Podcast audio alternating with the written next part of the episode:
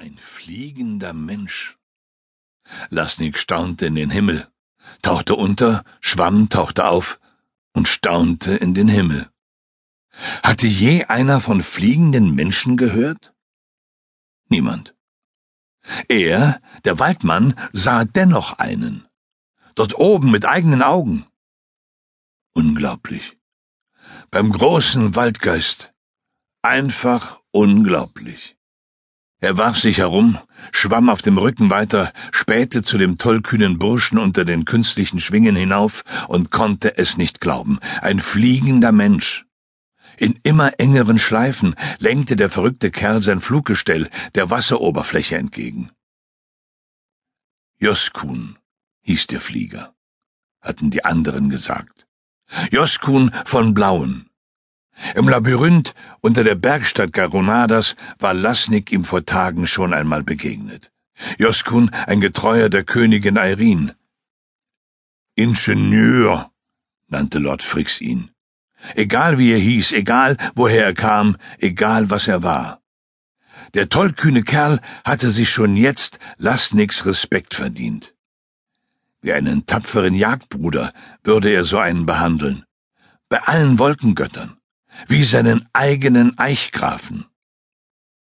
Doch dazu musste er ihn erst einmal vor dem Absaufen bewahren. Im Schwimmen nämlich waren diese Bergstädter nicht halb so gut wie im Fechten, Klettern und Fliegen. Und wenn dieser Joskun samt seines Fluggestells in den See stürzte, würde er ganz sicher beim Vorjahreslaub landen. Wie sollte er denn schwimmen mit diesem Ding auf dem Rücken? Lasnik ließ den tollkühnen Flieger nicht aus den Augen. Spring! schrie er. Du musst springen! Doch der fliegende Mann antwortete nicht. Dabei hatte er sich schon bis auf Rufweite zur Wasseroberfläche heruntergeschraubt. Nach und nach erkannte Lasnik Einzelheiten des Schwingengestells. Das war etwa eine Lanzenlänge breit spannte sich gut und gern auf fünf Pflanzenlängen weiter aus und wirkte vollkommen starr. Die beiden nach oben gewölbten Schwingen schienen aus einem Stück zu bestehen und hatten die Form einer breiten, nur ganz leicht gekrümmten Sichel. Wie bringt man so ein verdammtes Gestell nur zum Fliegen? murmelte Lasnik. Wie beim Schatan soll das gehen? Noch zehn Lanzenlängen, dann würden Flieger und Gestell auf dem Wasser aufschlagen. Doch ein Dutzend Schwimmzüge höchstens, dann würde Lasnik die Absturzstelle erreichen. Am Ufer winkten die anderen, etwas mehr als dreißig Frauen und Männer. Sie riefen seinen Namen und den des Fliegers. Nur der bullige Erzritter Rombock stand reglos und stumm auf sein Langschwert gestützt. Lass das Gestell los und spring! Lasnik sah nun, dass der Tollkühne unter dem Mittelpunkt der Schwingenfläche waagerecht in einer Art Hängematte hing und sich an einem Bügel festhielt, der durch feine Seile mit den Schwingenspitzen verbunden war. Raus aus dem Bügel! Raus aus dem Tuch! Spring! Er brüllte so laut er nur konnte. Dann schaffst du es vielleicht. Andernfalls wird das Gestell dich unter Wasser ziehen. Die Seen und Teiche hier in den Sümpfen waren zwar seicht, aber immer noch tief genug, um zu ertrinken. Hörst du, was ich sage? Lass los, Joskun, spring! Damit mein Luftsegler mir auf den Kopf fällt? schrie der andere von oben. Ich bin doch nicht lebensmüde. Der Waldmann warf sich auf den Bauch, tauchte unter, tauchte mit kraftvollen Schwimmzügen der wahrscheinlichen Absturzstelle entgegen. Es würde dem Garonesen eben nicht auf den Kopf fallen, das unglaubliche Gestell. Es würde einfach ohne den Flieger ein Stück weiter segeln und einen halben Lanzenwurf abseits ins Wasser stürzen. Aber so waren sie. Die schlauen Kerle und Weiber von Garona wussten einfach alles besser. Der Waldmann tauchte auf, spähte nach oben, spähte nach allen Seiten. Am Ufer standen sie inzwischen alle so starr und stumm wie zuvor Rombock im Schilf oder im hohen Gras und starrten zu Lasnik und Joskun auf den See hinaus. Nun war es der Erzritter, der gestikulierte und rief. Der ganz in schwarz und grau gehüllte Rombock bedeutete dem fliegenden Mann, sofort seine künstlichen Schwingen abzustreifen. Lasnik spähte wieder zu Joskun hinauf. Hörst du, was dein Erzritter befiehlt? Zehn Lanzenlängen vor ihm und sieben über ihm glitt der Verrückte vorüber. Raus aus dem Gestell, Kerl! brüllte Lasnik. Sonst küsst dich der Karpfen und danach kein anderer jemals wieder. Das oder Rombocks Befehl. Eines von beidem schien den fliegenden Kerl zu überzeugen. Denn jetzt rührte sich etwas dort oben. Jetzt tat er doch, was Lasnik ihm so dringend riet. Er ließ den Bügel los, löste irgendwelche Haken an den vorderen Seitenrändern der Hängematte und rutschte aus ihr heraus. Im freien Fall und inmitten eines Vorhangs aus Decken und Fellen rauschte er dem See entgegen und klatschte bäuchlings auf der Wasseroberfläche auf.